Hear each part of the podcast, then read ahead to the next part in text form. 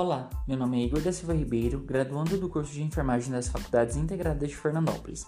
Este podcast tem como objetivo abordar sobre o núcleo interno de regulação de leitos. A Política Nacional de Atenção Hospitalar, instituída por meio da Portaria de Consolidação número 2, de 28 de setembro de 2017, em seu artigo 6 define e recomenda a criação do Núcleo Interno de Regulação, o NIR, nos hospitais, que deverá realizar interfaces com as centrais de regulação. Para iniciarmos este podcast, será apresentado em forma de tópicos. O primeiro deles é o porquê necessitamos gerenciar os leitos. O primeiro motivo é a capacidade de reduzir o tempo ocioso dos leitos, melhorar a funcionalidade ao acesso de informações para que toda a equipe multidisciplinar possa utilizar e identificar o tempo que a equipe gasta durante a assistência ao paciente. Segundo tópico, o que é o Núcleo Interno de Regulação de Leitos? É uma unidade técnica administrativa que possibilita o monitoramento do paciente, desde sua chegada à instituição, durante o processo de internação e sua movimentação interna e externa, até a alta hospitalar. É um órgão colegiado ligado hierarquicamente à direção geral do hospital e deve ser legitimado com um papel definido e disseminado dentro da instituição. Terceiro tópico: quais os objetivos do NIR? Apresentar um modelo que subsidie o gestor hospitalar a implantar um núcleo interno de regulação para o apoio da gestão de leitos, demais ofertas e para propiciar a interface com a regulação de acesso. O NIR possui três pilares, que são grupos de atividades que são fundamentais para atingir o uso da capacidade instalada do, do hospital. O primeiro é a prática de regulação.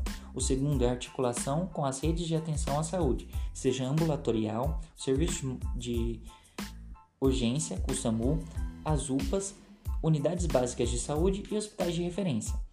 E o terceiro é o monitoramento, que é a avaliação de indicadores e fluxo do paciente. O quarto tópico, o que é o método Kaban e no que ele pode ajudar no gerenciamento de leitos. A palavra Kaban, em um termo de origem japonesa, significa literalmente um cartão ou sinalização. O método foi criado na década de 1950 por Taichi Ono a sinalização visual, através de um quadro com cartões coloridos, pode, pode ajudar o gerenciamento de leitos para a identificação da complexidade assistencial, relacionado ao tempo de permanência do paciente na unidade. Quinto tópico. Dentro de um processo de trabalho hospitalar, quais práticas poderiam melhorar os processos assistenciais no seu ponto de vista? No meu ponto de vista, para agilizar as vagas, seria a implantação do núcleo interno de regulação de leitos e as centrais de regulação. Em relação às cirurgias, o mapa cirúrgico é uma fonte efetiva de comunicação que permite uma visualização ampla, clara e em base às tomadas de decisões, e é um documento oficial que gera relatório e indicadores. Para reduzir erro, seria a implementação da segurança do paciente, higienização das mãos, prevenção de úlcera por pressão, identificação do paciente, prevenção de queda e prescrição e uso de medicamentos e cirurgia segura. A humanização seria a valorização dos usuários, trabalhadores e gestores no processo de saúde, acolhimento e ambiência e defesa dos direitos do usuário. Um exemplo claro disso em um processo de trabalho é a sistematização de assistência de enfermagem, que é uma metodologia desenvolvida a partir da prática do enfermeiro para sustentar a gestão do cuidado no processo de enfermagem, possuindo cinco etapas do processo de enfermagem.